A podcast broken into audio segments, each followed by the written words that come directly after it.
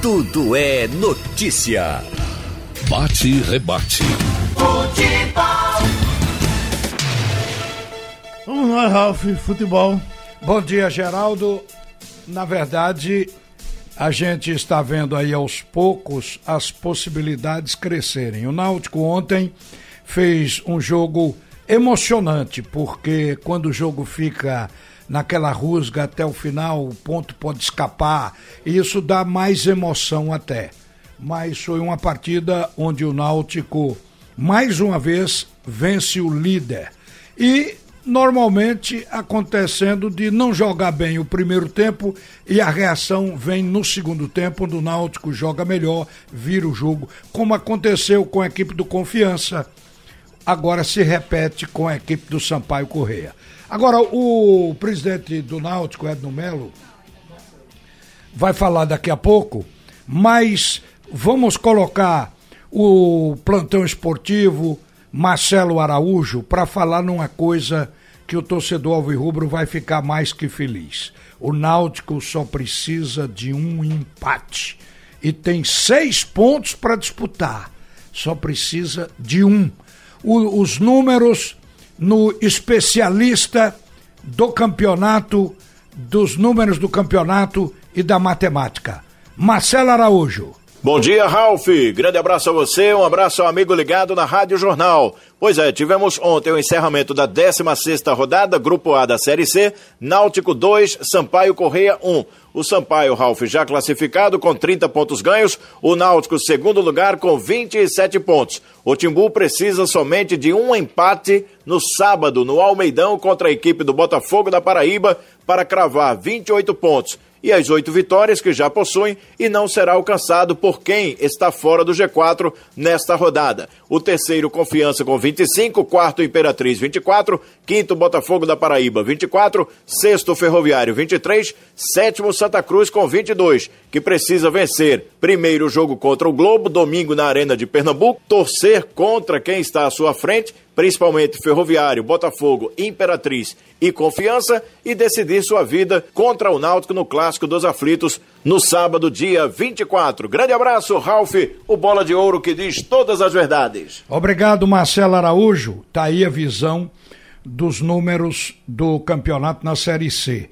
E só para deixar configurado aqui qual o caminho, é que o Náutico pode também ajudar a equipe do Santa Cruz, porque vai jogar contra a equipe do Botafogo. Então, este jogo do Náutico com o Botafogo, o Náutico precisa apenas de um ponto, mas pode tirar três. Se vencer o Botafogo, está dando uma contribuição ao time do Santa Cruz. Porque o Santa Cruz, ele joga com o Globo e com o Náutico. O Santa Cruz pode chegar a 28 pontos. O problema do Santa é exatamente o número de vitórias, mas ele subiria para sete vitórias no caso de ganhar os dois jogos que lhe restam. E aí se equipararia a Imperatriz ao Ferroviário e ao confi a Imperatriz, a Imperatriz ao Confiança e mais quem tem sete é o Ferroviário. Então que, o Botafogo tem seis. No caso do Botafogo ser derrotado pelo Náutico, continuará com seis e o Botafogo encerra com um encardido clássico contra a equipe do 13 em Campina Grande, fora de casa, portanto. E aí o Santa Cruz poderia chegar a esse número de vitórias. Mas se não vitórias, pontos.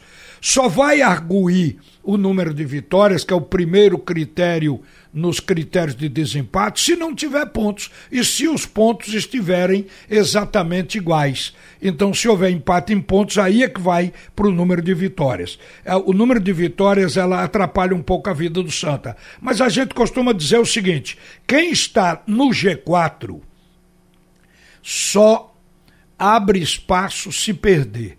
Então a vantagem de quem está no G4 é que se continuar ganhando, obviamente continuará classificado. E quem está fora, como é o caso do Santa Cruz, vai depender de derrota de quem está no G4. Mas o campeonato está embolado. Você apenas memorize isso. Os concorrentes do Santa Cruz. O Confiança tem o 13 em casa, e o Ferroviário, que apesar de estar em queda, mas vai jogar lá no Ceará. Então, Confiança tem o 13 e tem a equipe do Ferroviário pela frente.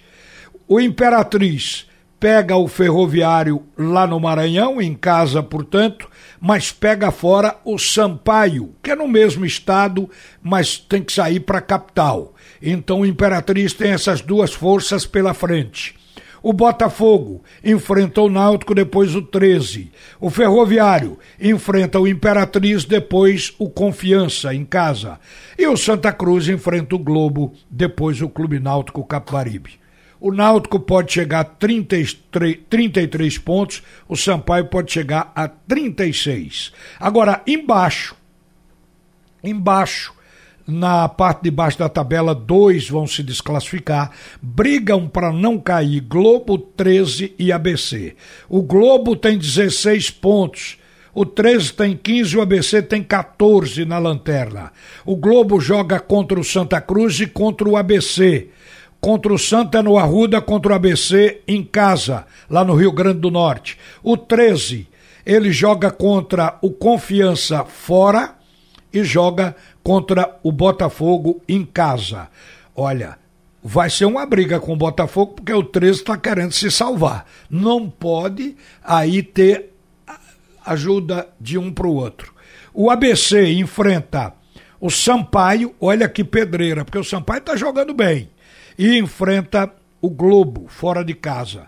Essa é a tarefa do ABC que hoje é lanterna. Agora, falando ainda sobre o jogo de ontem, que o Náutico levou um gol no primeiro tempo. Primeiro tempo, o time do Sampaio foi bem melhor que o Náutico, se estruturou para fazer um jogo reativo, dizer, botou duas linhas de quatro e fazia um contra-ataque com muita velocidade e com isso freou o Náutico. Sabe que é um time travado, que não conseguia passar da defesa para o ataque com a bola nos pés, tinha que rifar a bola e aí havia antecipação da defesa do, do do time do Sampaio. Então foi o Náutico do primeiro tempo. O Sampaio fez o gol, abrindo o score, teve chance para fazer o segundo. Mas a vida é assim, não fez. O Náutico, numa reação de final de primeiro tempo, conseguiu numa tabela muito boa e foi o único momento que ele tabelou no primeiro tempo, fez o gol com Josa de empate. No segundo tempo, a coisa mudou. O Náutico consertou. Você vê que a conversa do treinador, do vestiário, a leitura que ele faz no primeiro tempo do jogo é sempre muito importante, porque ele reposicionou o time, como todos nós que estávamos no estádio vendo, imaginava que o time devia ter jogado assim no primeiro tempo. Ele puxou os pontas para a posição ofensiva lá na frente, apoiado pelos dois laterais, fez mais jogo em cima de Thiago, que no segundo tempo fez valer a expectativa da entrada dele na partida.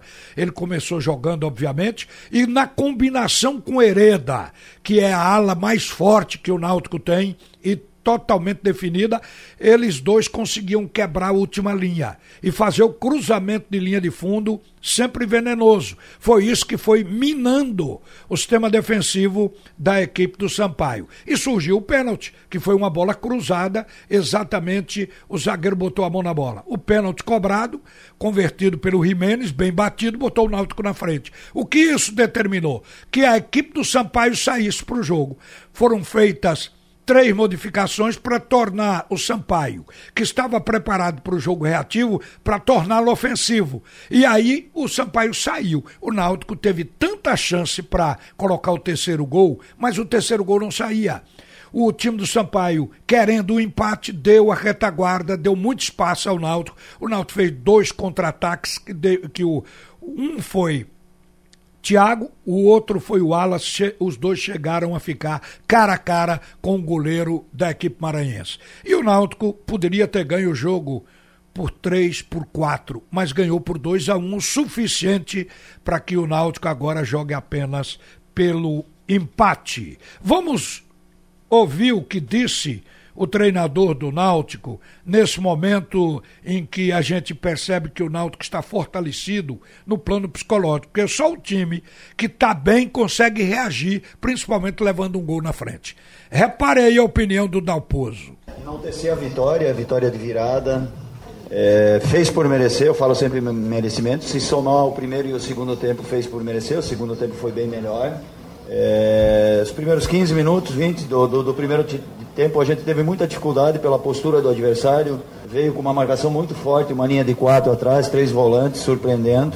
E, e, essa que foi a grande dificuldade, a gente não conseguia fazer jogo por dentro, porque o Sampaio fazia uma marcação forte com esses três volantes, um centroavante que era muito participativo, sem a posse de bola. E a gente estava querendo acelerar muito o jogo, indo no embalo do nosso torcedor, que estava que, nos ajudando. Mas ali naquele momento nós tínhamos que manter mais lucidez para trabalhar a bola, esperar o momento certo. Quando uma equipe ela vem fechada e uma postura diferentemente de todas as outras que a gente enfrentou, muito difícil. O Sampaio veio nos respeitando é, e por isso que nós tivemos dificuldade. É, e, e, teve uma bola na trave de falta do Romano e teve o gol e depois assentou. É, a gente criou, criou as mesmas oportunidades no primeiro tempo. Teve uma bola na trave também de cabeça do Rafael. Teve mais uma infiltração do, do Jean e teve o gol. É, então, em números de, de, oportunidades, no primeiro tempo foi muito igual. Eles dominaram os 20 minutos iniciais, depois assentou o jogo, nós tivemos o controle. Não fomos muito superior, mas o suficiente para criar e, e chegar para o intervalo é, empatado o jogo. Segundo tempo, não. A gente conversou, falei para eles, passei tranquilidade, que o adversário tinha vindo com uma postura diferente, para ter essa tranquilidade, colocando o Matheus por dentro, se juntando, fazendo um sistema tático diferente, junto com o Jean Carlos é, para jogar nas costas do, do, do, Capanema, que era só um, um, volante mais centralizado. E a gente conseguiu, conseguiu fazer o 2 a 1 um e criou aí talvez no segundo tempo umas quatro, cinco oportunidades claríssimas de gol para ampliar o placar. Mas está de bom tamanho pela superação, pelo poder é, que nós tivemos de buscar o resultado e principalmente da lucidez, da tranquilidade de trabalhar essa bola. E pressionado na busca de resultado é mais difícil, mas eles tiveram a lucidez, a calma e conseguiram, dentro dessas variáveis, é, na estratégia, é, conseguir a vitória. É um atleta que treina muito bem, que estava esperando a oportunidade dele. E eu falei para ele durante a semana que era para ele ficar tranquilo, que ele ia jogar bem porque ele treina em alta intensidade, é, ele tem um poder de apoio é muito bom, ele tem iniciativa, ele vai para dentro também, ele acelera o jogo, melhorou é, no sistema de marcação na linha de quatro. Então, é um jogador que vem evoluindo, vem esperando a oportunidade e o importante disso tudo é, é peça, as peças de reposição, os jogadores que estão recebendo essa oportunidade estão é, colaborando para o Náutico vencer as partidas porque vem treinando. Toda é, até um planejamento bem feito por nós, da comissão técnica, diretoria, todo após, após o jogo, é, no dia seguinte a gente faz amistosos, e esses amistosos é que condicionam bem o atleta é, numa condição de jogo e ele se sente bem à vontade quando eles recebem a oportunidade. É muito importante, é, é, até para uma preparação é, depois para a próxima fase, claro que a gente tem, é, precisa somar mais um ponto ainda para classificar matematicamente, né? Mas isso, isso fica uma equipe bastante cascuda é, e entender que é dessa forma.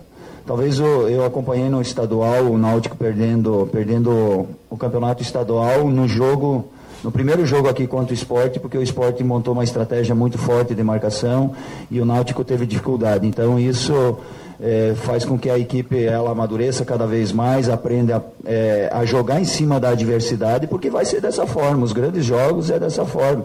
A gente tá, enfrentou um adversário que é líder hoje que tem 30 pontos, e é um Sampaio Corrêa que já teve, já teve em Série A, que tem muita tradição. Então tem esse entendimento por parte de todos, nós atletas, diretoria e o torcedor também, é, para eles nesses momentos de dificuldade, eles nos ajudar como tem nos ajudado, para incentivar que realmente eles fazem, fazem a diferença com esse apoio, porque realmente é uma característica também da Série C, é um campeonato muito competitivo, muito forte, muito intenso. E a gente tem visto nesses jogos em casa essa dificuldade. Bom, tá pertinho. Tá faltando pouco para o Náutico passar para a fase dos mata-mata. Gente, esse turno é de classificação.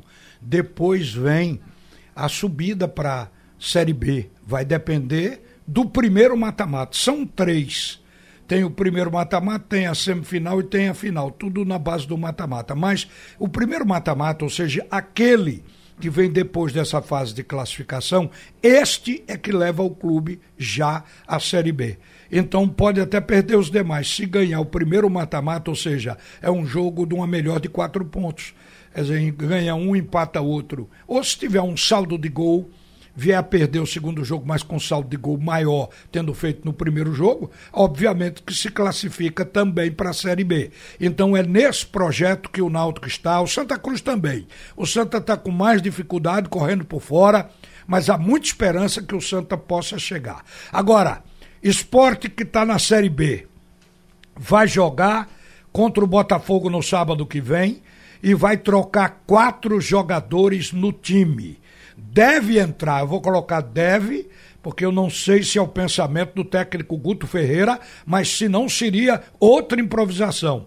O substituto do Norberto é o Raul Prata. Deve entrar no lugar dele porque ele levou o terceiro cartão amarelo. O Sander volta para a lateral esquerda no lugar de Éder, que jogou duas partidas péssimas mas ele não é lateral. O técnico foi quem insistiu. Marcão deve estrear no lugar de Ronaldo, um jogador no momento muito cobrado. E Charles está voltando e deve entrar no lugar de Iago no meio-campo do Esporte Clube do Recife. Então essas quatro mudanças estão previstas para o próximo jogo que é contra o Botafogo de São Paulo. Agora, a expectativa hoje é o que o conselho vai mostrar para o torcedor. O Conselho vai ler o relatório é, das finanças do Esporte Clube do Recife. Aí eu digo que na pauta vão estar os rombos do esporte. Porque, segundo o presidente do esporte, o Milton Bivar, o esporte é uma empresa falida. Não fechou porque é um clube de futebol. Mas está quebrado, deixar o esporte quebrado. É hora da gente ver quem são, de fato, os responsáveis e para onde foi o dinheiro, porque o esporte também recebeu grana. Gastou muito, mas recebeu. Então hoje é o dia de se tomar conhecimento de tudo isso e pelo barulho que o conselho que a direção do Conselho do Esporte está fazendo, deve ter coisa para o torcedor tomar conhecimento. É evidente que, do contrário, o Conselho não abriria para todo associado e torcedor do esporte. É uma sessão aberta porque ali deve se contar tudo. A hora de lavar a roupa suja, Geraldo. Ok. Tudo é notícia.